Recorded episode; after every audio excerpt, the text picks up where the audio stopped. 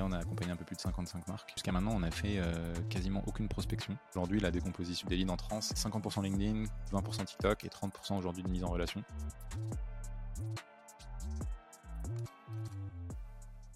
Salut Étienne, comment ça va? Salut Thomas, bah écoute très bien et toi? Ça va bien, euh, content de discuter avec toi. Je vais te faire la classique, ça fait partie du, du début de l'épisode. Pour les personnes qui ne te connaissent pas, est-ce que tu peux nous présenter rapidement ton parcours, ce que tu fais avec Rhodes?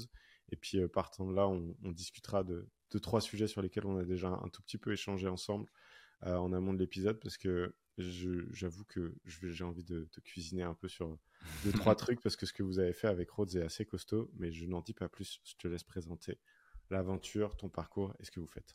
Carrément. Déjà, merci beaucoup pour l'invitation, très cool de, de pouvoir... Euh pouvoir échanger avec toi aujourd'hui. Pas mal suivi ce que tu faisais aussi et j'aime beaucoup le contenu, euh, notamment à destination des fondateurs d'agences, donc euh, très content de pouvoir participer à ça.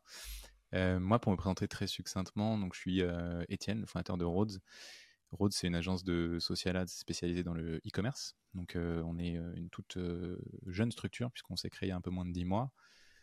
Et en gros, pour la petite histoire, donc moi avant, j'ai travaillé chez Google et Meta pendant 5 ans. 3 et 2 ans respectivement, où j'ai accompagné euh, pas mal de marques sur euh, toute leur stratégie de, publicité. Euh, d'abord Google, YouTube, ensuite Facebook, Instagram, avec un gros focus, notamment retail e-commerce. Donc j'ai bossé dans une équipe à Paris avec des marques comme par exemple L'Occitane en Provence, Decathlon, Kiabi, donc très très retail, mais toujours sur un focus performance. Et après ça, bah, j'ai eu envie, comme beaucoup de mes anciens collègues, de me lancer entrepreneuriat. Donc j'ai monté une première agence de grosse marketing. Et pendant un an, et depuis le début d'année, donc on a créé Rhodes. Euh, aujourd'hui, on est une petite équipe de 9 personnes. On est en cours de recrutement, donc on sera bientôt 10 et euh, si tout se passe bien, 11-12 d'ici la fin de l'année. Et en gros, on est structuré en deux pôles avec un pôle euh, très classique agence, un performance management, qui s'occupe de paramétrer, gérer, optimiser les campagnes et accompagner les clients, et un studio créatif avec trois personnes qui s'occupent de produire des visuels, des vidéos, des images, donc tout ce qui peut servir en fait à, de la publicité pour nos clients. Et pour te faire un petit, petit aperçu côté, côté développement, donc depuis qu'on est créé, on a accompagné un peu plus de 55 marques. Et notre portefeuille aujourd'hui, c'est un bon 80, 75-80% de e-commerçants et le reste sur du lead gen très B2C globalement. Ok, très clair. Votre objectif sur cette première année, c'était quoi? Si tu communiques dessus, si tu peux en parler. Si c'est pas le cas, c'est ok. Mais en fait, on s'est lancé avec un objectif un peu, euh, un peu ambitieux. On s'est dit, euh, première année, on veut finir l'année à 100 000 euros par mois de chiffre d'affaires euh, mensuel, donc mmh pas annuel. Et, du coup, là, on est bientôt au dixième mois, donc on n'y est pas encore. Hein. on pourra rentrer un peu dans le détail des chiffres, mais on a quand même fait une, plutôt belle croissance sur l'année. Bah, déjà euh, d'être euh, un peu moins d'une, enfin plus d'une dizaine, parce qu'à la fin de l'année vous serez plus de 10, donc être plus d'une dizaine au bout d'une année d'exploitation, euh, c'est costaud, chapeau, parce que ça fait une très belle croissance. J'imagine que ça présente son lot de, de challenges et de défis, on pourra en parler, surtout que tu es dans un cas de figure que je connais bien, puisque il y a ce côté fondateur, expert métier, donc qui est à l'origine du truc, qui porte, je pense, beaucoup l'expertise au démarrage, et je serais curieux qu'on discute peut-être un petit peu après de comment tu comment tu composes avec ce statut-là, euh, comment aussi tu fais évoluer ton rôle au sein de la structure, comment euh, ça influence peut-être aussi ton, tes, tes, tes, méthodes de recrutement, ce que tu recherches chez tes collaborateurs. Enfin, je trouve que cette casquette de fondateur, dirigeant, euh, expert présente un certain nombre d'avantages et puis certains inconvénients aussi. Et j'ai eu l'occasion de beaucoup en parler. si on n'est pas vigilant par rapport à, certaines choses, il y a des, travers dans lesquels on peut tomber assez facilement, assez naturellement. Donc, ça présente son lot de défis aussi. Très clair sur euh, la trajectoire, sur l'objectif, sur la structuration, sur ce que vous faites, pour qui vous le faites. Donc un positionnement qui est déjà euh, aussi euh, très marqué et puis très, très clair dès le départ. J'avoue que je pense que ce qui explique en partie au-delà, j'imagine, de la qualité de votre accompagnement et du travail que vous fournissez, la vitesse de développement que vous avez, c'est bah, ce côté promesse de valeur qui est très clair et qui en plus bah, capitalise sur tes expériences euh, précédentes, ce qui est euh, à mon sens euh, très smart. Il faut savoir jouer aussi sur, sur ses forces pour, pour gagner un peu de temps. ce qui m'intéresse quand même, c'est que tu as dit donc sur cette première année, on a accompagné globalement plus d'une cinquantaine de marques, ce qui est beaucoup pour une activité qui se lance. Donc j'ai une question pour toi. Ces 50 marques, comment vous les avez trouvées? D'où est-ce qu'elles viennent? Très bonne question. Euh, bah, en fait, on, la, petite petite particularité qu'on a, c'est qu'on jusqu'à maintenant, on a fait quasiment aucune prospection. Mmh donc la grande majorité de nos leads en fait proviennent de notre stratégie inbound. Et je peux, je peux te la décomposer, mais en gros, moi j'ai commencé en fait à poster sur LinkedIn euh, qui, a été un très très gros vecteur d'apport de, lead pendant, pendant longtemps. Euh, il y a un peu plus d'un an, c'était en juillet de l'année dernière, euh, où en fait j'étais j'étais un peu à cheval entre mon ancienne boîte où j'ai revendu mes parts à mon associé parce qu'on a changé un peu de direction. et du coup, j'étais avant la création de Rhodes. Et j'ai eu une petite période de battement où, tu vois, je, je dirais pas que je me cherchais un peu, mais je savais que je voulais lancer une boîte, je savais que c'était dans la publicité, etc. Mais je savais pas trop par où commencer. Et donc, je me suis lancé un défi que, pas mal de, gens se lancent pour démarrer sa plateforme, c'est de poster euh, une fois par jour pendant 30 jours. Mmh donc j'ai fait ça en gros sur le mois de juillet en me disant bon bah je vais poster sur ce que je sais, donc euh, enfin sur ce que je connais, tu vois, donc mon, expérience chez Meta, mon expérience chez Google, l'environnement agence, potentiellement mon avis sur les campagnes, etc. Mmh. Et en fait, au bout de 2-3 semaines, donc j'ai commencé à avoir un peu des, premiers résultats sur tu vois, des personnes qui me contactaient, qui me disaient Ah, c'est cool ce que tu as dit, etc. Tiens, ça dirait qu'on se fasse un call. Je me suis dit Ah, il y a quand même un truc à faire. et j'avais déjà vu tu vois, quelques, quelques personnes, entrepreneurs, en fait, se servir de ce canal-là d'acquisition. Je me suis dit J'aime bien écrire, ça a l'air cool, donc je vais continuer. Et en fait, j'ai jamais arrêté depuis. Et entre septembre et décembre de l'année dernière, je me suis mis en free pendant 4 mois où mmh je gérais des campagnes. tu vois, je faisais en gros ce que font aujourd'hui les performance managers chez Rhodes. Euh, et, je continue à poster au fur et à mesure. Et en fait, c'est très rapidement devenu mon canal d'acquisition numéro un. Au début, c'était 100% de mes leads. Euh, et progressivement, en fait, c'est, donc il y a un peu l'effet boule de neige qui s'est, euh, qui s'est enclenché. C'est-à-dire que j'ai eu de plus en plus de leads qui sont venus via mes posts, à mesure que tu vois, mon audience a grandi, etc. Mmh. Et, et à terme, on a aussi ouvert d'autres canaux. Donc moi, j'ai commencé par un TikTok tu vois, en novembre de l'année dernière. Au début, c'était pareil, un essai sur, sur un mois. Finalement, j'ai jamais arrêté non plus. J'ai fait une petite pause, je crois, entre janvier et mars, parce que j'étais en, c'était le début de Rose, donc euh, j'ai plus trop le temps de me, filmer. Euh. D'autres sujets à adresser que, de faire les TikTok. Mais, euh, mais du coup, ouais, en fait, aujourd'hui, la décomposition de notre, notre, notre, des leads entrants, c'est, je dirais, 60% LinkedIn, peut-être 15-20% TikTok, enfin, peut-être 50% LinkedIn, 20% TikTok et 30% aujourd'hui de mise en relation. Et après, tu as, tu vois, de temps en temps des leads qui proviennent de ma newsletter, de, de, YouTube. On a eu notre premier lead euh, assez récemment parce que j'ai lancé une chaîne il n'y a, pas très longtemps. Donc mm. très très contenu. Euh, et jusque-là, c'est ça qui nous a apporté en fait euh, sur toute notre croissance principalement. Quoi. Ok, très clair.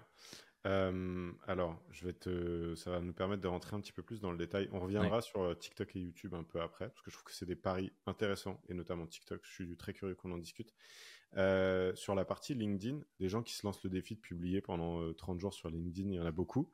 Euh, si tu devais expliquer, euh, puis il y en a beaucoup qui arrêtent après aussi, et toi tu as continué, et visiblement ça génère des résultats.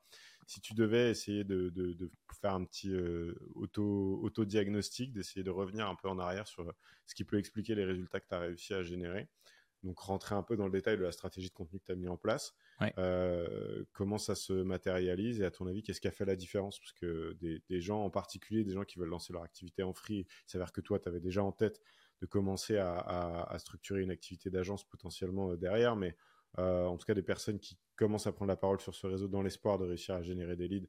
Il y en a hmm. beaucoup. Je suis pas sûr qu'il y en ait beaucoup qui arrivent à générer des résultats aussi vite que toi. Donc, qu'est-ce qui a fait la différence à ton avis? Euh, Alors, moi, je pense que j'ai pas mal bénéficié en toute transparence de ma casquette méta, qui, tu vois, je pense que c'est assez rare déjà que les personnes qui bossent chez Meta prennent la parole sur, les, sur le réseau, parce que c'est très très contrôlé, etc. Mmh. Euh, et, en fait, euh, des anciens de Meta ou Google qui sont euh, très actifs sur LinkedIn, il y en a quelques-uns, mais c'est quand même assez rare. Et je pense que dans tu vois, l'imaginaire de de, de, LinkedIn de manière générale, tu vois, quand, quand tu as, as, un peu cette, cette, ce tampon de dire j'ai bossé là-bas, ce que tu dis à pas forcément plus de valeur, mais en tout cas peut, peut intéresser ou attiser la curiosité. Donc je pense mmh. que ça, ça m'a pas mal porté, euh, tu vois, de se dire ah tiens, euh, c'est qui ce mec euh, ancien de Facebook qui, qui, partage des trucs, ça peut être intéressant, voilà. Et après, je pense que ce qui a vraiment fait, ça, a été un peu une construction, tu vois, qui s'est faite en plusieurs étapes. Au début, je tirais dans tous les sens. Hein. J'envoyais des, des posts qui étaient autant sur, je racontais mon avis sur, enfin ma vie sur et, et mon, analyse du monde des agences, que je parlais de mes vacances. Enfin, tu vois, il n'y avait pas de ligne directrice. Mm. Et en fait, j'ai très vite vu que ce qui intéressait, intéressait les gens, c'était finalement mon, mon cœur, mon cœur d'expertise.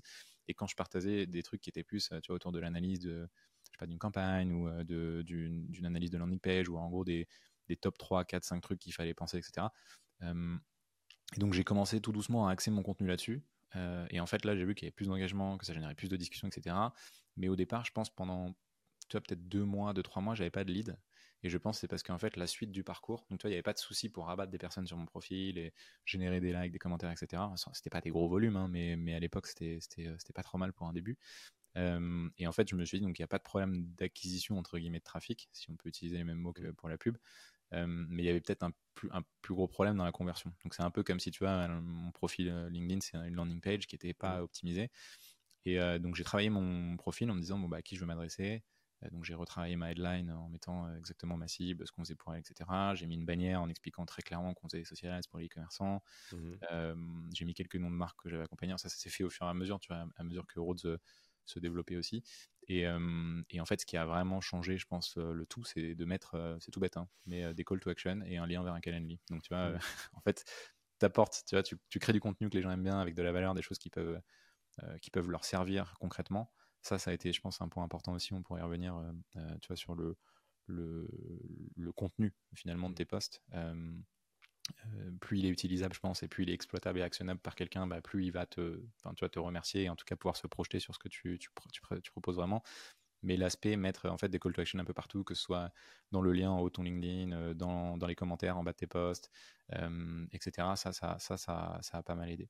Et il y a un, un truc qui a fait que moi j'ai signé mes premiers clients en freelance, c'était euh, euh, en fait j'ai fait une offre, j'avais jamais fait ça. Et euh, je me suis dit bah on est en septembre, c'est deux mois que je postais, il faut absolument que je signe des clients sur Q4 parce que c'est ça qui va mettre le pied à l'étrier. Et il faut que tu vois je me fasse un peu je fasse un peu mes armes et que je prépare le terrain pour pour le lancement de Rhodes. J'avais déjà un peu en tête le, lancement de Rhodes.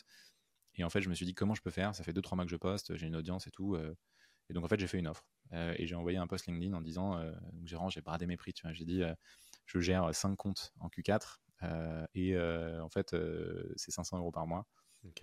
par contre, par contre, j'en prends pas plus. Et en gros, la date limite est à temps. Et j'ai mmh. mis des critères en disant il faut que ce soit e-commerce, etc., etc. Et en fait, ça a trop bien marché. J'ai eu genre peut-être 17 leads sur ce poste, tu vois. Et finalement, bah, avec ce poste-là, plus quelques messages à droite à gauche, j'ai signé 5. Il y a même un client qui, est, qui a été un de nos clients ensuite qui est, qui est venu euh, tu vois, taper à la porte deux, trois jours après en disant est-ce que tu as encore de la place? Finalement, j'ai pris un sixième client. Euh, donc, je pense que c'était l'aspect un peu. Euh, faut pas le faire trop souvent parce que tu vois, ça peut vite devenir commercial et c'est pas trop ce que les gens ont envie de voir. c'est un gimmick, plus. quoi. Ce, côté rareté urgence ouais. peut créer de la demande à l'instant T mais si tu en abuses, ça devient un gimmick et c'est une tactique et, les gens voient les ficelles et se disent ouais, dans trois mois, il nous refait la même et donc du coup, euh, je reprendrai le train dans trois mois, peut-être si je suis intéressé. À voir parce qu'en vrai, ce genre de pratique, euh, so-so, mais si tu le fais une fois sur, dans un contexte spécifique, style je lance mon activité, l'offre, elle sera valable qu'une seule fois et euh, c'est à saisir maintenant ou jamais ça peut, ça peut fonctionner. Ouais, ah ouais 100%. Mais il faut, faut pas en abuser, sinon tu, tu passes vite dans le, tu passes vite dans bah, le côté infopreneur. Euh. eux, ils, en usent et ils en abusent sans vergogne là-dessus, il n'y a pas de souci. Euh, très intéressant. On reviendra effectivement, tu, parlais tout à l'heure de la qualité du contenu qui pour moi est un aspect primordial. Ce qui va faire que les gens vont prendre contact avec toi, c'est effectivement s'ils ont le sentiment que ton expertise, ce que tu peux raconter, les recommandations que tu peux faire ont du sens. Pour autant, j'aimerais bien revenir deux minutes sur un point hyper important, c'est que je pense que tu as mis le doigt sur un truc qui est euh, primordial, c'est que euh, se mettre en mouvement, commencer à poster, euh, essayer d'avoir construire sa ligne éditoriale. Là-dessus, il n'y a pas de souci. c'est quelque chose aujourd'hui qui est plutôt bien documenté. Je pense que la plupart des gens en ont conscience. Je pense qu'effectivement, le côté qui est, vachement sous-estimé, c'est l'optimisation de, bah, de la conversion. et tu vois, par exemple, je sais qu'il y a beaucoup de gens qui se focalisent sur des métriques du style le nombre d'abonnés que j'ai gagné ou le nombre de commentaires et l'engagement et machin. Ce qui est pour moi euh, intéressant, mais c'est faire abstraction d'une donnée importante, qui est cette, majorité silencieuse qu'on ne voit pas, qui n'interagit pas, qui ne commente pas, mais qui pour autant lit tes posts. Et il se peut que parmi les gens qui lisent tes posts, il y a des gens qui aient un besoin, et juste dans leur usage au quotidien de la plateforme, c'est pas des personnes qui sont actives à proprement parler, dans le sens j'interagis et je commente.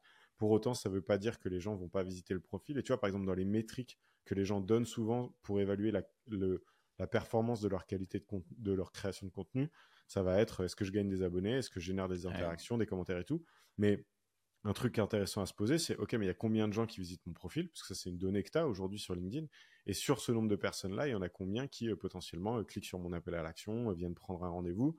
Parce qu'à la fin de la journée, sauf si tu veux devenir influenceur LinkedIn, ton enjeu, c'est pas forcément d'avoir la plus grosse communauté ou de générer un max d'engagement. Ton enjeu, c'est que ça génère des prises de rendez-vous et que derrière, ça, rapporte du business. Quoi. 100%. et ce travail d'optimisation, de essayer d'identifier un petit peu tous les points de contact dans lesquels je vais pouvoir introduire un appel à l'action, donc que ce soit dans le lien qui est en haut de mon profil, le travail sur la rédaction de mon titre pour essayer d'interpeller justement ma cible et de lui dire bah, si tu es dans tel cas de figure, que tu as telle problématique, que tu cherches quelqu'un pour t'aider à le résoudre, je peux t'aider, parlons-en. Et ensuite d'essayer d'aller euh, travailler comme ça les appels à l'action sur les différentes sections de ton profil.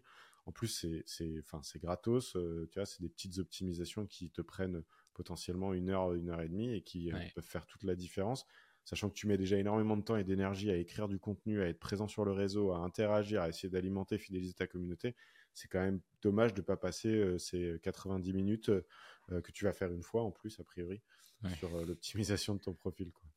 Ouais, carrément. Mais je, te rejoins sur un, point en fait sur LinkedIn, tu as vite fait de, te perdre dans, dans, dans, les likes, les abonnés, le reach, tout ça.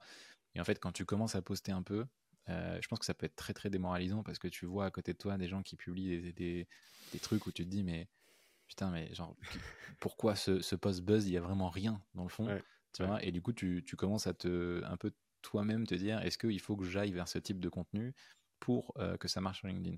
Et en fait je pense que c'est c'est un peu naviguer euh, tu vois, à vue parce que t'as pas de, t'as rien, t'as aucun indicateur tangible si ce n'est tes leads qui te mmh. dit je suis dans la bonne direction pour faire du business. Alors qu'en fait, pour faire du reach, c'est très simple. Tu fais un post, tu fais un post, il est diffusé ou pas. Donc en fait, tu le vois euh, vraiment quasi instantanément si ton, si ton contenu plaît aux gens. Mais là où je te rejoins, c'est que en fait, il y a vraiment, j'avais fait un post d'ailleurs là-dessus, il y a, y a, une décorrélation euh, euh, énorme entre le, le, nombre de vues, le nombre d'abonnés et ton nombre de, de leads. Tu vois, moi j'ai vu des profils à 1500, 2000 abonnés faire des chiffres absolument énorme en lead parce que le contenu est très très quali. Alors après, est-ce que c'est vrai ou pas ce qui communique sur LinkedIn, ça tu peux jamais vérifier, mais, mm. mais, mais dans l'idée, tu vois, moi c'est pas euh, c'est pas le c'est pas mes contenus qui font le plus de vues qui génèrent euh, des leads. Par mm. contre, tu as, des, as certains créateurs qui sont, qui sont plutôt doués pour ça, qui arrivent justement à allier un peu les codes de la viralité. Euh, tu as des formats qui sont un peu tournés sur, sur LinkedIn avec des cheat sheets, ou des templates de landing page, ça, ça, ça, plaît parce qu'en fait, c'est, des trucs que les gens peuvent télécharger, utiliser chez eux, diffuser, etc. Donc, tu as un gros aspect viralité où c'est partagé en masse, etc. Et pour autant, ça atteste de l'expertise. Je trouve que ces posts-là, c'est les plus durs à sortir.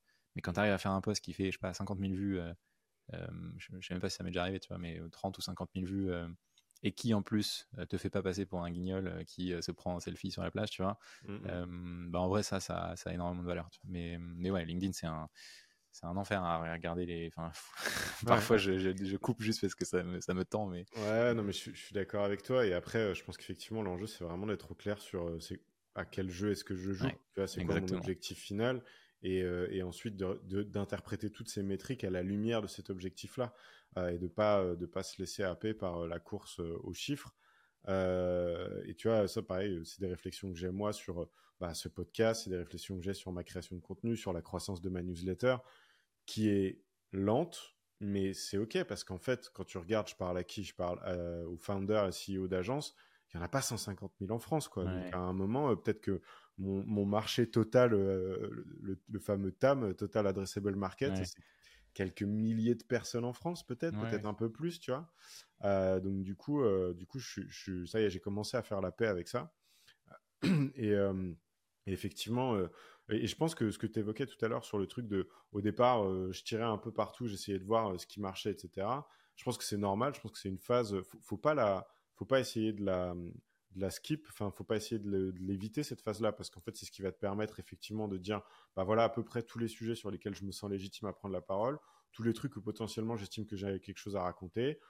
Je en parle, je vois ce qui résonne, euh, et puis euh, et puis après, bah, il s'avère que toi, en plus, dans, dans ton cas de figure, ton hypothèse s'est confirmée. C'est les postes où tu ramènes de l'expertise, où tu fais valoir tes expériences précédentes qui intéressent et qui génèrent de l'engagement, de l'interaction, etc. Donc bingo, c'est aligné entre ton objectif business et euh, les postes qui fonctionnent sont alignés, donc ça marche. et après, ça ne veut pas non plus dire que tu tires complètement le trait sur d'autres types de prises de parole. Mmh. Tu vois, moi, par exemple, c'est un travail que je fais un peu plus depuis assez récemment, qui est d'humaniser un peu mes prises de parole. Tu vois, parce que je parlais beaucoup expertise, je parlais beaucoup de ce que je faisais, j'étais très focus valeur et tout. Et en fait, bah, je me suis rendu compte que même si ça, ça, commençait à desservir mon objectif, parce que ma croissance de communauté et les nouvelles personnes que je touchais, c'était assez faible, c'était ralenti parce que je ne parlais pas de moi, j'avais pas de prise de parole un petit peu plus sur mon parcours, c'était pas très incarné euh, et, et, ça commençait à nuire à mes objectifs. Donc hmm. je me suis dit bon bah c'est pas grave, on va réajuster la ligne éditoriale, on va remettre un peu de Thomas là-dedans et puis euh, et puis même même même si je change pas au fond les thématiques, bah, peut-être dans la manière de l'adresser, plus focaliser retour d'expérience et moins euh, moins tu devrais, mais plus comment j'ai fait, tu vois, d'avoir un truc de changement un peu de prisme. Et, euh, et puis euh, là, ça, ça s'est reparti dans une, dans une bonne dynamique et je suis très content des performances des derniers postes. mais c'est voilà, c'est une balance, c'est un équilibre à trouver. Et l'enjeu étant de ne pas succomber aux sirènes de, de, l'influence entre guillemets avec euh, les abonnés, le reach, tout ça. Moi, je, petite parenthèse, je trouve très cool tes derniers posts euh, sur l'aventure d'agence euh, à plus grande échelle. En fait, moi, ça me parle directement parce que tu es à une phase avec ton agence qui est celle que nous, on va atteindre tu vois, dans les prochains mois, années. Donc, en fait, mmh c'est super intéressant d'avoir en anticipation des insights, de, des, obstacles qu'on peut rencontrer, etc. Donc, donc continue parce que très très cool merci beaucoup. comme contenu. Et, et, pour revenir très rapidement sur ce que tu disais, je pense qu'en effet, il faut l'équilibre est dur à avoir, est dur à trouver. Et je pense qu'il y a, c'est un, gars qui a commenté ça sur un de mes posts l'autre jour. Je trouvais ça, il s'appelle Laurent. je trouvais ça très très bien dit. Il en fait, il y a vraiment une différence entre personal branding et marque incarnée. Et je mmh. pense que le jeu du personal branding, c'est un peu le jeu de l'influence où tu te dis, euh, en fait, c'est c'est mon nom et je veux que ce soit mon nom, tu vois. Et mmh. marque incarnée, moi, je le vois plus comme en fait, c'était la vitrine de ta boîte, mais en fait, tu cherches à ce que tout tout ce que tu génère à travers euh, ton exposition de contenu, mais en fait, profite à ta boîte plus qu'à toi. Et je trouve que dans une stratégie de contenu, si c'est bien identifié quel est l'objectif final, euh, c'est un peu ce qu'on disait tout à l'heure, tu vois, euh, tu peux te permettre de parler un peu de ton expérience personnelle, de pourquoi, tu vois. Mais moi, ça m'arrive aussi de faire des posts et je pense que passer un certain stade aussi, c'est, c'est normal, tu vois. Tu as des gens qui t'interagissent quasi quotidiennement sur LinkedIn, qui, qui t'échangent pour message. Je pense que c'est pour tisser des liens, au-delà de les voir tous en one-to-one ou en appel, c'était c'est cool aussi de partager un peu des anecdotes un peu plus perso ou des choix qui, qui vont au-delà de simplement purement ton expertise.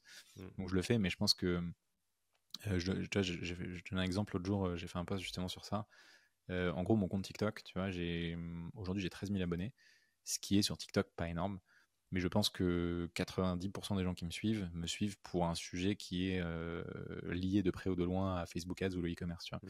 Et j'ai un pote dont euh, le métier c'est justement faire du personal branding tu vois, pour, euh, pour euh, des CEO, qui m'a dit en fait pourquoi tu n'ouvres pas sur des contenus plus marketing, plus entrepreneuriat, plus tu vois, genre des trucs, pas des analyses de marque, en fait, qui parlent à tout le monde, et en fait, tu mmh. triplerais ton nombre d'abonnés, tu vois.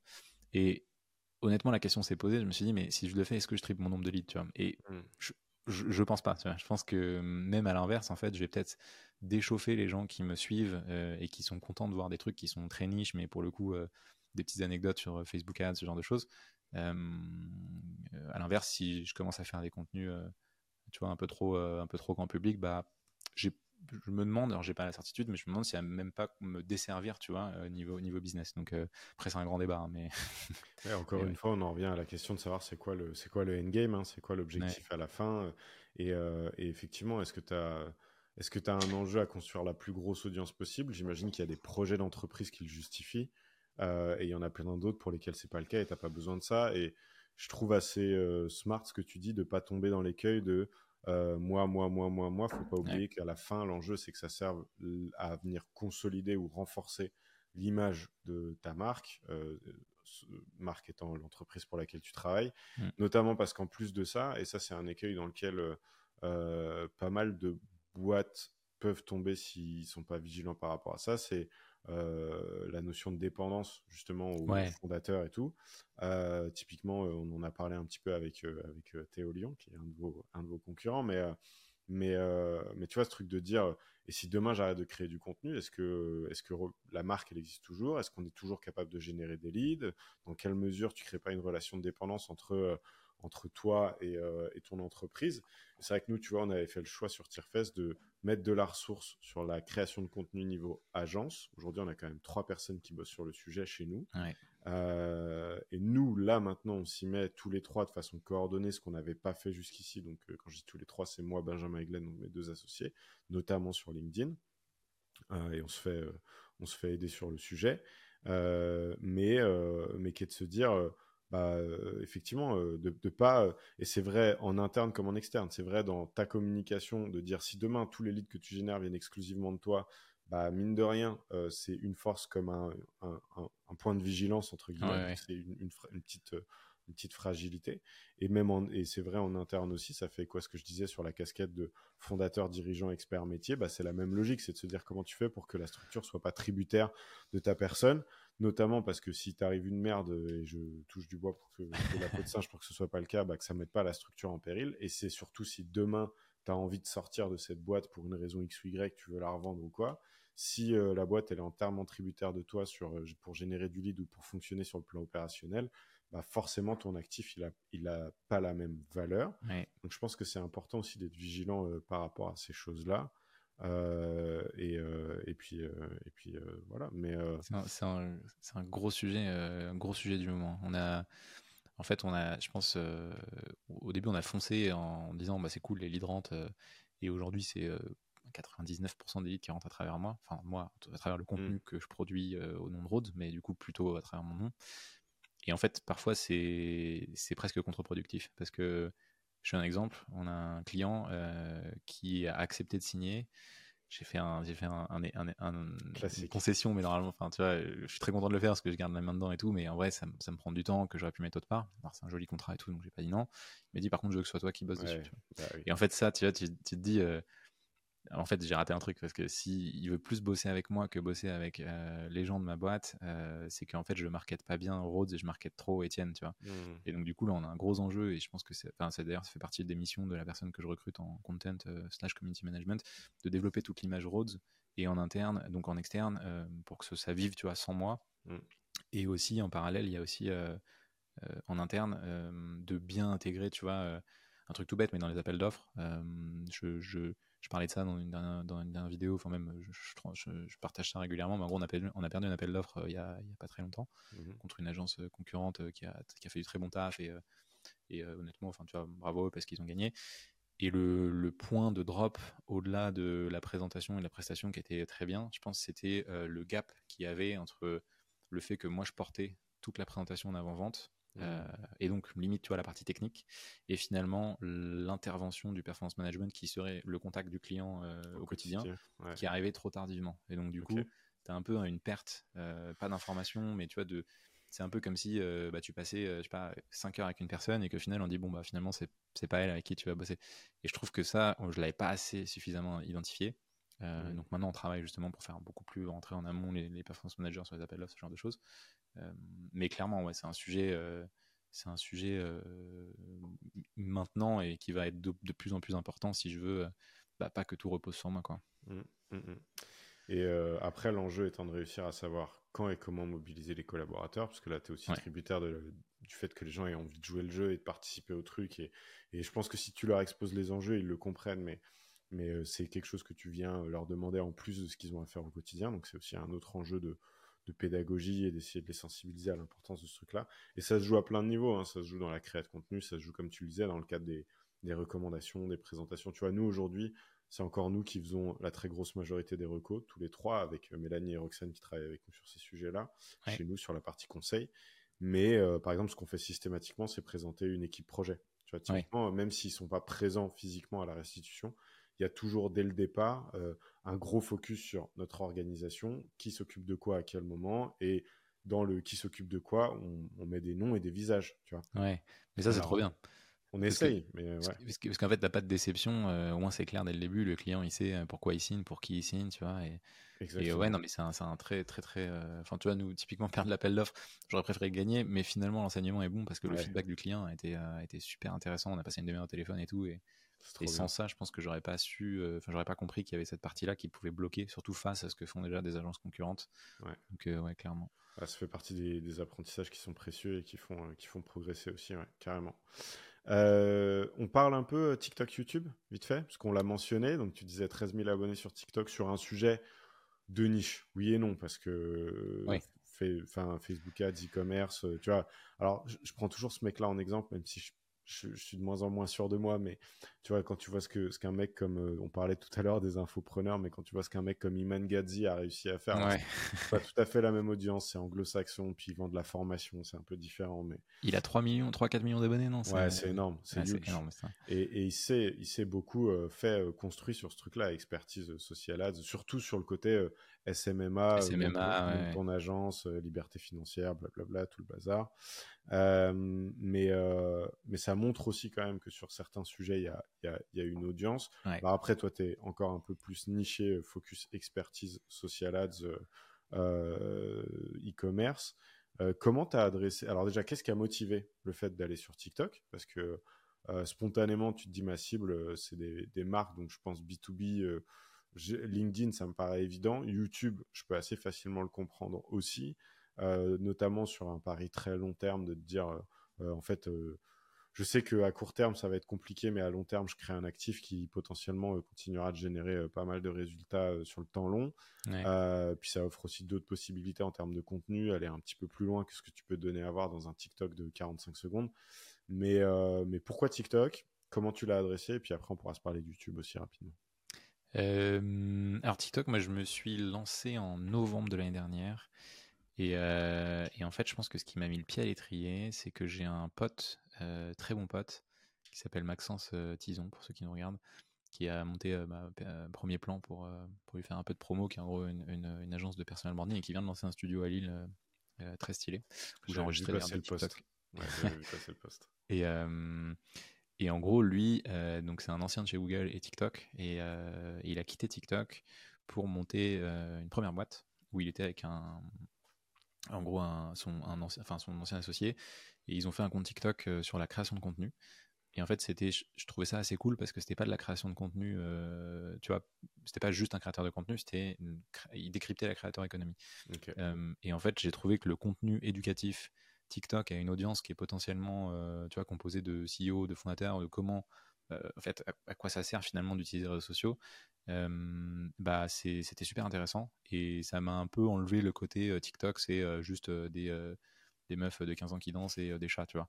Et donc je me mmh. suis dit, ah c'est cool, et ils ont monté un compte assez rapidement à plus, de 100 000 abonnés, un truc comme ça. Non, forcément, le, pool d'audience est un peu plus large que sur Facebook Ads. Quoique TikTok, tu as beaucoup de, beaucoup de dropshippers qui, mmh. Mmh, qui viennent régulièrement me contacter. Enfin bref, c'est assez marrant. Et j'ai dû filtrer mon Calendly aussi pour, euh, pour euh, ne pas avoir trop de leads qui n'étaient pas très qualifiés. On pourra en parler après euh, si tu veux. Et, et en fait, le, c'est un peu lui qui m'a mis le pied à l'étrier. Donc on échangeait un peu. Je voyais que lui faisait ça très régulièrement, qu'il postait. Après, il a monté un autre compte. Enfin bref. Donc je me suis dit, en fait, il y a vraiment un truc sur la vidéo. Et je pense que quand tu vois l'évolution de TikTok, il y a, quand lui il a rejoint, il y avait peut-être 6-7 millions. Quand, quand il avait bossé chez eux, il y avait peut-être 6-7 millions de personnes. Aujourd'hui, c'est 20 millions de personnes. Tu vois. Mmh, et donc, face à Insta qui doit être à 30 ou plus, c'est tu, te dis finalement ta cible elle est là. Et, en fait, euh, tu as, un gap euh, un peu psychologique à passer euh, bah, que, tu, que tu connais hein, sur le, fait de s'exposer en, vidéo. Moi, je l'avais déjà fait en, écrit.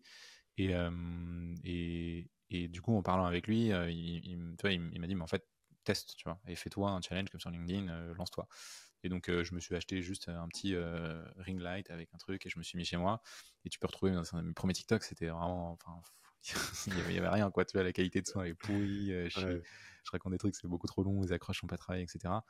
Mais en fait, euh, ça a mis du temps à décoller. Et un jour, j'ai posté une vidéo qui était en même, en même temps que le, lancement, je crois, de, de Rhodes, et euh, où j'annonçais qu'en fait, j'avais documenté, tu vois, notre croissance, etc. Et j'ai un post qui a fait peut-être 50, 60 000 vues, ce qui est pas énorme, hmm. mais qui m'a apporté genre 3000 abonnés, tu vois. Et c'était peut-être au bout d'un mois et demi, un truc de posting, un truc comme ça. Et je me suis dit, euh, putain, en fait, trop bien, il y a des gens qui sont intéressés vraiment fondamentalement par les sujets que, que j'aborde et qui sont, pour le coup, très, euh, très expertise, très nichés. Et en fait, c'est là que je me suis dit, euh, bon, en fait, je vais continuer, quoi. Et, finalement, je le fais aujourd'hui et, je suis passé d'une stratégie de production de contenu sur TikTok où je me faisais quand même assez chier à scripter des trucs, etc. Beaucoup plus à faire de, de la réadaptation. Et aujourd'hui, je prends beaucoup de mes posts LinkedIn que je rescripte un petit peu mais ce qui fait que ça me prend beaucoup moins de temps à écrire euh, et à tourner, c'est assez rapide aussi, tu vois. Donc l'un dans l'autre, je dois prendre deux heures par semaine peut-être à faire un scripting plus tournage pour du TikTok et ça me sort un TikTok par jour. et ce qui est bien, c'est qu'en fait, les gens oublient très vite. Donc quand tu, même s'ils te follow, même s'ils te suivent sur LinkedIn et TikTok, en fait, quand on poste LinkedIn, ça fait deux semaines qu'il est passé, bah, il arrive sur TikTok et en fait, ils ont oublié, tu vois. Donc finalement, j'ai jamais eu de, de voilà. Donc c'est un peu, un peu comme ça que je me suis lancé sur, sur TikTok. Ok, très clair. Euh, donc, j'allais te poser la question. Déjà, euh, intéressant aussi de voir qu'il y a ce truc de dire je me lance, j'itère, et euh, de toute façon, je, suis OK avec le fait que les premiers gestes seront mauvais. Ça, je pense que ça, c'est pareil. C'est un truc. faut y aller. De, tu, tu, peux, tu peux pas. Je, trouve que c'est le, gros problème que j'ai par rapport à ça, c'est que les, avec les gens qui me disent ouais, mais la création de contenu, machin, nanani, et en fait, souvent, ils essayent de faire un truc parfait dès la première fois, mais tu peux pas, tu peux pas itérer sur un truc qui n'existe pas. Donc, en fait, l'enjeu, c'est sort tes 15, 20, 30 premiers postes et puis euh, euh, à chaque fois, tu essayes d'identifier un truc. Moi, ce que je me suis dit, c'est, OK, euh, sur les 3 ou 4 prochains postes, je travaille juste mes accroches. Sur les trois ou quatre prochains postes, je travaille mes appels à l'action. Sur les trois ou quatre prochains postes, je travaille euh, euh, mon, ma progression, tu vois, comment je fais en sorte que les gens qui commencent le truc aillent jusqu'au bout. Et en fait, quand tu décomposes comme ça, euh, et c'est vrai pour tous les types de contenus, c'est vrai pour les contenus écrits, c'est vrai pour les contenus vidéo, et quand tu décomposes un petit peu les différents éléments qui font qui font un contenu, qui, qui, qui, qui font qu'un contenu peut exister et qu'après tu essaies de travailler chacun d'entre eux de manière à l'optimiser un peu, mais pas tout en même temps, juste tu te focalises sur un truc je trouve que ça, ça diminue un peu la pression. Tu te dis, c'est OK, les premiers, ça va pas fonctionner de toute façon. Et je sais qu'après, de façon itérative, je vais venir améliorer bah, mon accroche, mon machin, mon truc. Je trouve que ça aide quand même à prendre, avoir une approche, un, un peu plus structurée de la création de contenu et une progression, une, forme d'amélioration continue qui est, qui est moins euh, intimidante que si tu te dis, euh, OK, bah, cette fois, il faut que je fasse mieux que la fois d'avant. mais sur quoi concrètement? Comment tu abordes le truc? En, fait, euh, en fait, je pense que tu as, une barrière mentale euh, qui, est, qui est, je pense, lié au fait de s'exposer un peu, où tu as pas mal de gens qui, sont, enfin, tu vois, qui, qui, ont, qui ont un peu peur de ça. Et en fait, ils ont peur, je pense, du jugement de, leurs proches. Mmh. Et quand je dis proches, c'est euh, famille, amis, mais ça peut être aussi collègues, anciens collègues, etc. Et, et honnêtement, euh, moi je l'ai eu au début aussi, hein, je pense que toi aussi, enfin tous les gens qui commencent à poster, tu te dis merde, qu'est-ce que ces gens vont penser là? Et en fait, au bout de, honnêtement, au bout de quelques semaines, tu te rends compte que c'est 0,001% des gens qui te lisent, et en plus, dans ces 0,0001%, bah, tu en as zéro qui seront euh, un jour tes clients. Donc finalement, tu, tu passes vite ça. Et il y a un truc, moi, que je trouve aussi extraordinaire avec la création de contenu, c'est que c'est une. En fait, c'est un déclencheur d'opportunités euh, sans fin. Et. Euh, bah, tu vois, la, preuve en est, je pense que si, tu, si j'avais pas posté sur LinkedIn, tu m'aurais peut-être pas connu et on serait pas là aujourd'hui, tu vois. Et, mmh. et, et, moi, je sais que au-delà d'apporter des leads, créer du contenu, déjà, moi, ça m'a aidé à affiner ma pensée. Parce qu'en fait, tu crées, tu as du retour immédiat du marché, tu vois ce qui plaît, ce qui plaît pas. Tu te dis, ah bah, en fait, tu as des, réactions. Tu vois, ça m'est déjà arrivé de sortir un peu euh, de, mon, de ma ligne directrice et d'avoir un commentaire d'un mes potes qui me dit, voilà, je suis pas d'accord, tu vois. Et en fait, ça, te recadre, tu vois. Et ça, tu mmh. l'as pas si tu es un peu tout seul dans ton coin, etc. Donc, tu as, ce retour immédiat marché qui est, qui est, assez ouf. Et surtout, en fait, c'est une manière, je sais pas comment l'expliquer, mais de, de un peu de catalyser tous tes efforts dans quelque chose qui fait que les gens vont plus venir à toi que toi tu vas aller avoir aller, les chercher. Mais ça vaut pour tout, tu vois. Euh, les clients, donc en l'occurrence, tu vois, le génération de leads, ça vaut pour le recrutement. Moi, j'ai pas, tu vois, on a très récemment ouvert euh, Welcome to the Jungle. Et encore sur Welcome to the Jungle, on a 90% des gens qui postulent via LinkedIn parce que les gens nous voient sur LinkedIn, etc. Donc on a tous les recrutements sont passés par là. TikTok, moi, en gros, euh, c'est ça qui m'a fait donc je me suis lancé sur la vidéo. J'ai très vite très vite vu que été nul en montage et que je pouvais pas faire enfin tu vois j'étais sur CapCut je fais ça n'importe comment. Donc en fait mmh. j'ai pris un monteur et, et en fait le, la première personne qui a monté mes vidéos c'est Nielsen qui aujourd'hui est le head of creative de Rhodes tu vois. Et, et, il m'a contacté en fait sur une, un post LinkedIn que j'ai fait en disant je me suis lancé sur TikTok je sais pas monter j'ai besoin d'un monteur et d'ailleurs, enfin bref, euh, il son, son, message s'est un peu démarqué parce que tout le monde m'a dit ah bah je peux faire ça, ça, ça, regarde ce que j'ai fait. Lui il m'a dit envoie une vidéo, je te la monte. Et genre une demi-heure après, elle était montée, j'étais en mode ok, on va bosser ensemble. Et après deux, euh, bref, euh, petit petit montage vidéo TikTok, c'est passé à tiens j'ai un projet sur un client, il faut refaire une créa, est-ce que tu sais faire? Et lui il s'avère qu'il avait sa petite agence TikTok, donc au final on, on, a commencé à travailler ensemble comme ça et, de fil en aiguille bah, il, il, a rejoint Rhodes et il a monté le, le, le studio créatif. Et donc tu vois tout ça, ça a été de base créé simplement à la force de, euh, de produire du contenu. Et Mmh. je pense que si tu regardes, euh, tu fais abstraction de Rhodes aujourd'hui euh, et de ce que je poste euh, comme contenu qui maintenant, j'ai, tu vois, j'ai ce- cette année et quasiment et demie de- d'expérience qui sert mes posts aujourd'hui. Mais si tu regardes le premier mois, tu te dis, Bah, c'est qui ce mec, tu vois? Et, et- et je pense comme beaucoup de gens. Donc, c'est, je pense que le plus dur, c'est vraiment, c'est vraiment de commencer. Et après, en fait, c'est faut faire confiance au fait que ce qui va arriver euh, va répondre à plein de questions que tu te poses aujourd'hui, mais dont tu n'as pas besoin de, la rép- de, de réponse pour, pour te lancer. Quoi, tu vois. Ouais, exactement. Je suis assez d'accord avec toi sur. euh, euh, J'en parlais il y a pas longtemps. pareil, dans un. On revient toujours à ça, mais dans un post LinkedIn. Et il y avait cette phrase qui disait Pour qu'il se passe des trucs, faut que tu fasses des trucs, quoi. Et, ouais. et au fond, c'est vrai. Et tu vois, je trouve que la création de contenu aujourd'hui, on vit à une époque où la barrière à l'entrée, elle est de zéro. Euh, en général, tu dans un de ces. Il y a deux cas de figure. Soit tu as le temps, et auquel cas, c'est juste un investissement de temps. Soit tu n'as pas le temps. En général, si tu n'as pas le temps, c'est que tu es occupé à d'autres trucs et que tu as potentiellement des moyens. Et que du coup, tu peux euh, aussi euh, déléguer comme tu l'as fait auprès d'un monteur. Tu vois. Typiquement, moi, là, je suis en train, bah, pareil, parce que les, tous les premiers épisodes de, de- du podcast, j'ai tout monté moi-même. Bon, bah, voilà, je me rends compte des limites de ce que je sais faire. Je me rends compte que euh, je fais un très mauvais travail sur la valorisation des épisodes, réussir à en tirer des capsules que je vais aller valoriser sur d'autres réseaux, TikTok, YouTube Short, euh, Insta, etc. Et ça prend un temps fou, surtout. Et ça, et ça prent un temps fou. Et Ouais. j'ai dit, ok mec, euh, ta valeur ajoutée sur ce projet, elle est dans trouver les bons guests et poser les bonnes questions. Elle n'est pas dans le fait de monter un épisode. Donc je vais prendre quelqu'un qui va m'aider sur ce truc-là et, et ça n'en sera que, que mieux. Et moi, je vais pouvoir me focaliser sur le truc où je fais vraiment la différence. Mais, euh, mais ça vient après, euh, peut-être, je sais pas, à 15 épisodes, tu vois, 15 épisodes que j'ai, et même, même plus que ça, et que j'ai monté moi, et, et voilà. Et puis, euh, parce que le projet évolue, parce que j'ai d'autres, enfin, parce que les ambitions aussi se précisent et que je me rends compte que pour l'emmener là où je veux l'emmener, il faut que j'y mette un peu de moyens. Bon, bah voilà, on fait ce qu'il faut, et puis. Ouais. Après, c'est toujours, toujours bien, je pense, de. la- L'approche est bonne de d'abord faire soi-même pour ensuite déléguer. Euh, Mm. Moi, moi, on m'a toujours dit euh, délègue pas quelque chose que tu sais pas faire ou que, ou que tu comprends pas. Euh, Parce Mm. que tu peux pas jauger en fait de si c'est bien fait ou pas. Mais par contre, tu vois, typiquement, après avoir monté 15 épisodes, Mm. tu sais exactement combien de temps ça prend, tu sais exactement. euh, Enfin, tu vois, Bah, donc tu peux oui. très clairement briefer la personne et tu vois si oui ou non elle est. elle Exactement. répond à ton cahier des charges, quoi. Et euh, ouais, Exactement. 100% en ligne avec l'approche. Euh, donc on a parlé un peu de TikTok, YouTube.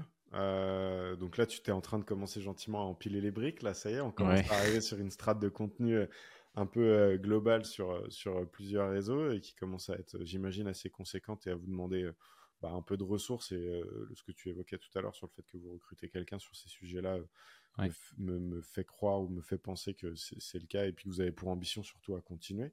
Donc c'est que toi, tu vois un intérêt. Pourquoi, pourquoi YouTube et comment tu conçois YouTube? Quelle place ça prend dans ta stratégie du coup? D'ailleurs, tu disais que vous avez généré votre premier lead grâce à YouTube, donc félicitations. Merci. On l'attendait, ça faisait un moment.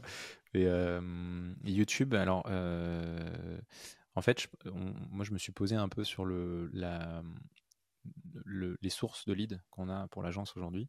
Mhm. Et, euh, et en fait, on a quand même encore une grosse dépendance à LinkedIn. tu vois. Même si c'est 50-60%, ça reste le gros euh, de l'apport parce que c'est là où historiquement j'ai mis tous mes efforts et c'est là où j'ai le plus de, je pense, de, de- de- d'autorité ou de, ou de notoriété. En tout cas, j'ai, c'est, enfin, là où c'est le plus simple pour moi de faire, euh, Mm. d'aller chercher des opportunités. Euh, et en fait, le problème avec LinkedIn, c'est que euh, une fois que ton post il est posté, bah, il a une semaine de durée de vie. Et, euh, et au bout d'une semaine, bah, si tu ne repostes pas, il se passe rien. Et les gens t'oublient très vite. Donc aujourd'hui, ce qui est bien, c'est que la proportion de nos leads qui provient de la mise en relation est en forte croissance. Donc on, doit être à 20, 25, 30%, un truc comme ça. Donc ce qui est plutôt bon signe, ça veut dire que les clients sont satisfaits de l'accompagnement et suffisamment en tout cas pour aller nous recommander. D'ailleurs, ce qui est assez intéressant, c'est qu'il y a un peu un effet euh, croisé entre la stratégie de contenu et la mise en relation. Parfois, on est recommandé par des personnes qui n'ont jamais bossé avec nous, mais qui, à travers nos posts, euh, ont le sentiment euh, qu'on travaille bien et qui donc nous mettent en relation avec, euh, avec d'autres marques. tu vois. Donc c'est assez dingue. En fait, c'est vraiment l'effet top of mind. Tu es là et tu te dis, euh, bon, ils ont pas l'air trop nuls, donc euh, on prend pas trop de risques en fait si on, si on les envoie. Mm. Euh, et, et tout ça pour dire que du coup, on s'est dit, en fait, si demain, c'est un peu ce que tu disais en début d'épisode, si, si demain, euh, pour une raison X ou Y, je sais pas, je me casse la jambe, tu vois, et je, suis, ou je me casse les deux bras, je suis plâtré, je peux plus poster sur LinkedIn, en fait, on se coupe de 50% de notre trafic, notre apport de lead. Et donc, on survit, mais il faut qu'on aille compléter avec d'autres sources d'acquisition qui sont décorrélées de mon action directe. Et donc, moi, il y a deux chantiers que j'ai envie de mener sur ça, et un troisième, mais qui est en, qui est en test actuellement, c'est l'outbound, mmh outbound qu'on a on commence tout doucement et avec des approches euh, euh, qui sont très, euh, très spécifiques. Donc, c'est vraiment du millimétré, c'est des messages LinkedIn ou derrière, je fais une petite vidéo Loom, etc. Donc, j'ai commencé, j'ai fait la première hier, donc c'est très très récent, mais ça, je pense qu'une fois que c'est mécanisé, ça peut être une bonne, un bon apport de lead continu que tu peux, enfin, tu vois, on même embaucher quelqu'un qui fasse ça à temps plein. mais les deux gros chantiers sur lesquels j'ai envie de me poser, qui sont pour moi des assets vraiment long terme, c'est YouTube et le SEO. Parce mmh. que, en fait, YouTube, bah, tu postes une vidéo maintenant. Si le contenu est un peu intemporel, si tu parles pas de nouveautés méta, etc., dans trois ans potentiellement, ta vidéo est toujours pertinente. Et donc, elle va être poussée. Et, tu connais, je pense, très bien YouTube. tu tapes un contenu, on peut te pousser un contenu qui est. Tu tapes une recherche, on peut te pousser un contenu qui est là depuis 4 ans, tu vois. Mmh, mmh. Et, et, en fait, ça continue, je pense, à travailler alors que c'est décorrélé de mes efforts. Donc, c'est une des raisons pour lesquelles je le fais. Et SEO, pareil, et SEO particulièrement parce que euh, en fait on a produit énormément de contenu euh, texte. Donc on a plein de, enfin on a une newsletter avec euh, plus de 25, 25 épisodes, on a tous les posts LinkedIn compilés, on a fait des guides, ce genre de choses, on a fait plein de, plein de trucs et je me dis c'est vraiment dommage parce que ça on n'en bénéficie pas. Et donc là, un de mes chantiers sera peut-être pas fin d'année, mais en tout cas dans les prochains mois, c'est de transformer et réadapter ce contenu en, en stratégie SEO pour qu'on remonte dans les recherches organiques et que progressivement en fait la part de lead qui provient justement de ces leviers un peu plus long terme, donc YouTube, SEO entre autres, euh, augmente et que du coup on soit moins dépendant que euh, de la, stratégie un peu LinkedIn. Donc c'est un peu ça qui m'a mis le pied à l'étrier euh, sur YouTube. Et après j'avais déjà fait tu vois, le, passage à l'action de la vidéo, donc c'était un travail un peu des formats différents, essayer de trouver des thématiques qui peuvent intéresser. Et euh, donc j'ai mis, mis, longtemps à, me lancer quand même sur YouTube. Euh, et c'est encore un effort, hein, honnêtement, de, de, créer du contenu. Euh, c'est long. il faut scripter, il faut se mettre, en, se mettre en condition. Après, tu as le montage. Et le montage YouTube, c'est quelque chose. C'est pour mmh. ça que moi, j'ai pris un alternant qui, qui m'aide sur ça pour le, la partie montage et miniature. mais je suis très content parce que j'ai des bons retours. Je trouve que ça rajoute, tu vois, même si aujourd'hui, c'est pas un gros apport de lead, ça rajoute ne serait-ce qu'un un, un élément de réassurance pour les clients qu'on rencontre même s'ils ne nous découvrent pas par cette plateforme. Et surtout, je suis convaincu du potentiel long terme. Donc, mmh. dans, dans, trois ans, si je continue à, à ce rythme-là, il y a, à part si je fais n'importe quoi ou que j'arrête, il y, y, a peu de chances que la chaîne se développe pas. après, de là à faire une chaîne comme, comme Iman Gadzi, en parlant de Facebook Ads, je suis pas sûr, tu vois, en France, mais, mais, mais ouais, il y, a un potentiel énorme, je pense, sur YouTube. Et, et surtout, tu n'en as pas besoin pour construire un business solide et résilient, exactement. ce genre de, de, de taille d'audience. Ce que je trouve intéressant dans ta réflexion, c'est un, le constat de on est dépendant d'un ou deux canaux d'acquisition et sur euh, à long terme, c'est pas viable parce qu'en plus on les contrôle pas.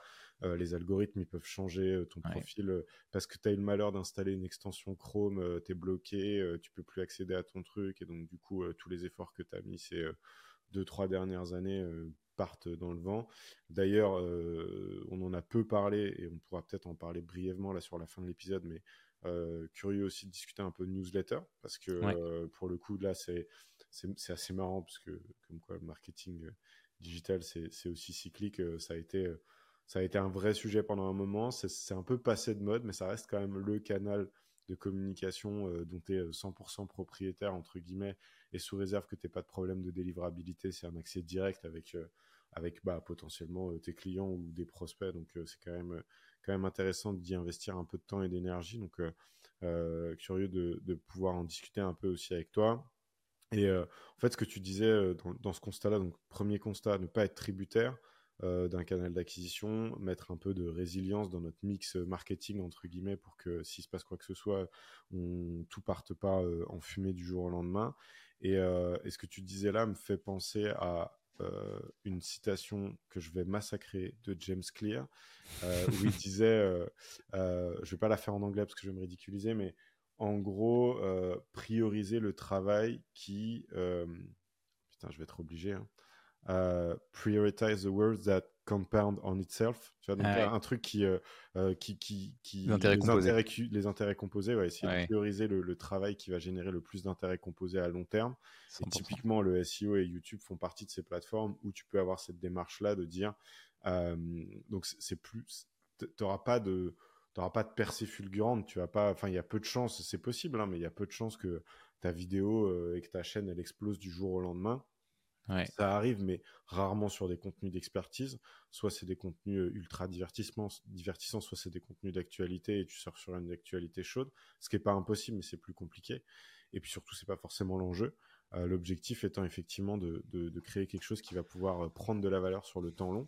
Et surtout, ce que j'y vois, le gros intérêt que je vois à YouTube, euh, c'est que tu évoquais tout à l'heure le fait que via votre création de contenu, enfin via ta création de contenu, vous êtes euh, quelque part un peu top of mind et qu'il y a des gens qui vous recommandent sans jamais avoir travaillé avec vous. J'ai le sentiment que la capacité d'une personne à recommander les services de quelqu'un, elle est aussi euh, beaucoup impactée par le temps que cette personne-là passe avec toi même si c'est pas euh, du temps euh, effectif dans le cadre d'une relation euh, commerciale genre classique, mais le fait que cette personne-là passe du temps à lire tes posts, le fait qu'elle passe du temps à consommer ton contenu, fait qu'elle sera d'autant plus susceptible quand on va lui demander est-ce que tu connais une bonne agence de penser à Etienne et à Rhodes. et il s'avère que le problème que j'ai avec des plateformes comme Twitter, LinkedIn, TikTok ou ou Instagram, c'est que le temps passé avec le, créateur, entre guillemets, il est relativement faible, tu vois.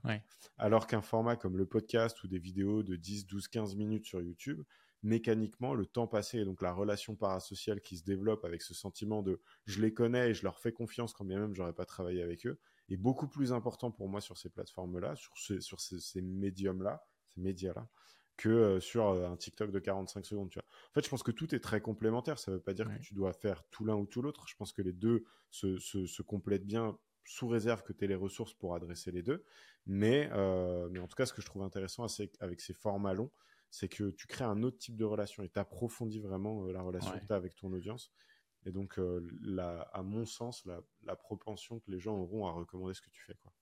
Complètement. Et euh, le newsletter, c'est un peu ça aussi, hein, d'ailleurs. C'est du contenu long. C'est, tu vois, as une proportion des gens qui vont lire. Euh, moi, sur mon newsletter, je dois avoir 1200 abonnés, tu vois. Euh, mmh c'est 10% de mon audience LinkedIn.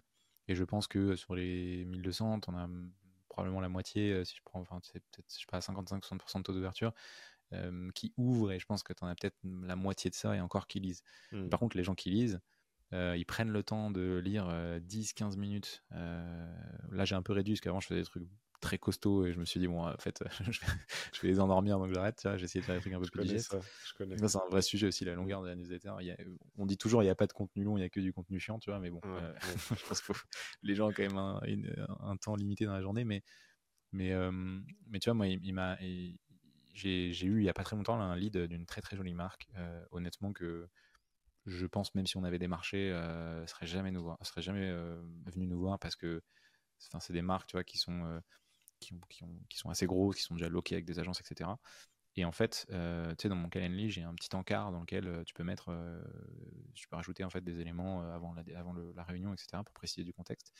Et la personne qui a commenté, elle m'a dit bon bah ça fait des mois que je lis toutes tes newsletters. On a appliqué tous vos conseils, merci beaucoup et enfin je me décide à passer le pas. Euh, euh, est-ce qu'on peut s'appeler pour, euh, pour échanger sur déjà un audit et potentiellement un accompagnement derrière Et je me suis dit, putain, c'est dingue. Je, je savais même pas que cette personne lisait mes, mes newsletters. Mais en fait, c'est un, tu vois, ça, ça te donne un peu foi justement dans les contenus longs. Tu dis, putain, mmh. genre potentiellement, elle m'a accordé mis bout à bout trois heures de son temps où elle a vraiment lu, mmh. si ce n'est plus, parce qu'après elle a appliqué aussi ce qu'on disait, parce qu'on essaie de faire du contenu actionnable aussi. Mmh. Et, et, ouais, c'est ouf. Donc tu touches beaucoup moins de monde, comme le podcast, hein, tu touches beaucoup moins de monde. Par contre, tu, tu, crées vraiment des, des, des, relations, en tout cas une relation de confiance, tu vois, mmh. où la personne se dit, bon bah, si j'y vais, au moins je suis, je suis déjà convaincu, tu vois. Et, et ça, c'est assez, assez ouf en vrai. En... Moi, je le vois hein, sur des appels de découverte quand la personne, TikTok, je pense qu'ils connaissent un peu moins le parcours LinkedIn, etc. Donc je pense que j'ai un peu plus à me pitcher que mmh. sur LinkedIn, mais LinkedIn, en fait, 80% du taf est déjà fait. Après, c'est une validation de est-ce qu'il y a un fit, est-ce que je comprends les enjeux, etc. Est-ce que voilà, mais ils savent déjà en fait qui on est. Et quand je dis bon bah je vous présenter l'agence, limite ils savent déjà quoi, tu vois. Donc, et, et, ça c'est un, ça c'est un point important, c'est que c'est euh, c'est euh, ce ce qu'on ne mesure pas du tout dans la création de contenu, c'est que euh, effectivement, euh, c'est un mécanisme de filtre, entre guillemets, quelque part. C'est-à-dire que les mmh. gens qui te contactent après avoir consommé des dizaines de posts LinkedIn ou une dizaine de newsletters, ils le font pas par hasard. Que quelque part, ils sont déjà un minimum convaincus que tu es la bonne personne pour les aider à résoudre leurs problèmes, tu vois. Et, et, typiquement, je sais que nous, dans les éléments, tu vois, quand je, quand je réfléchis un peu structuration, développement d'agence et tout, un point que je trouve intéressant, qui n'est pas nécessaire, mais qui des fois peut aider aussi en termes de positionnement, c'est la, notion un peu de méthode propriétaire.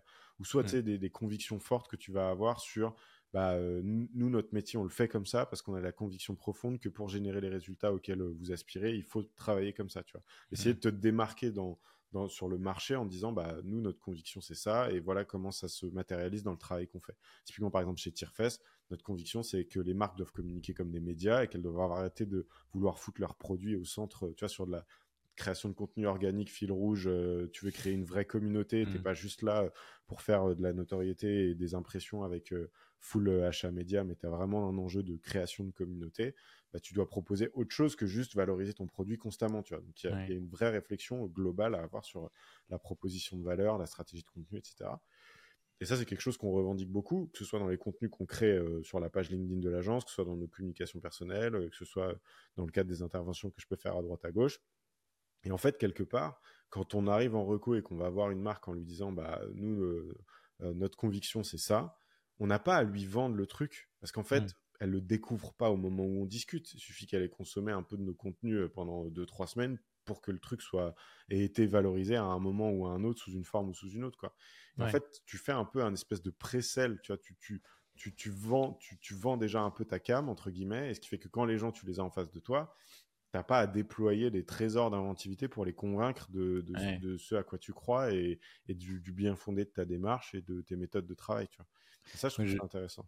Ouais, mais 100%. Moi, je suis, je, suis, je, sais que si le mec il a pas vu mes, mes contenus avant, je vais, je vais un peu plus patiner parce qu'il faut que je me mmh. vende, que je monte. Et ça, et ça en vrai, je, je fais très mal. C'est pour ça que j'ai pas fait de prospection notamment parce que je petit traumatisme d'expérience euh, professionnelle euh, quand j'étais en école où j'ai fait un an de cold calling à ah vendre des abonnements à des contenus managériaux à des CEO qu'on avait rien à foutre. Donc, vraiment, je, je, en fait, c'est pas que je, je pas que j'aime pas, c'est que je suis nul en fait. Et, euh, et du coup, ça, c'est pas du tout mon domaine de, de, de, prédilection. Par contre, typiquement, je sais que quand je fais un, un contenu et qu'il y a une personne qui regarde mon profil qui est potentiellement dans ma cible, je l'ajoute.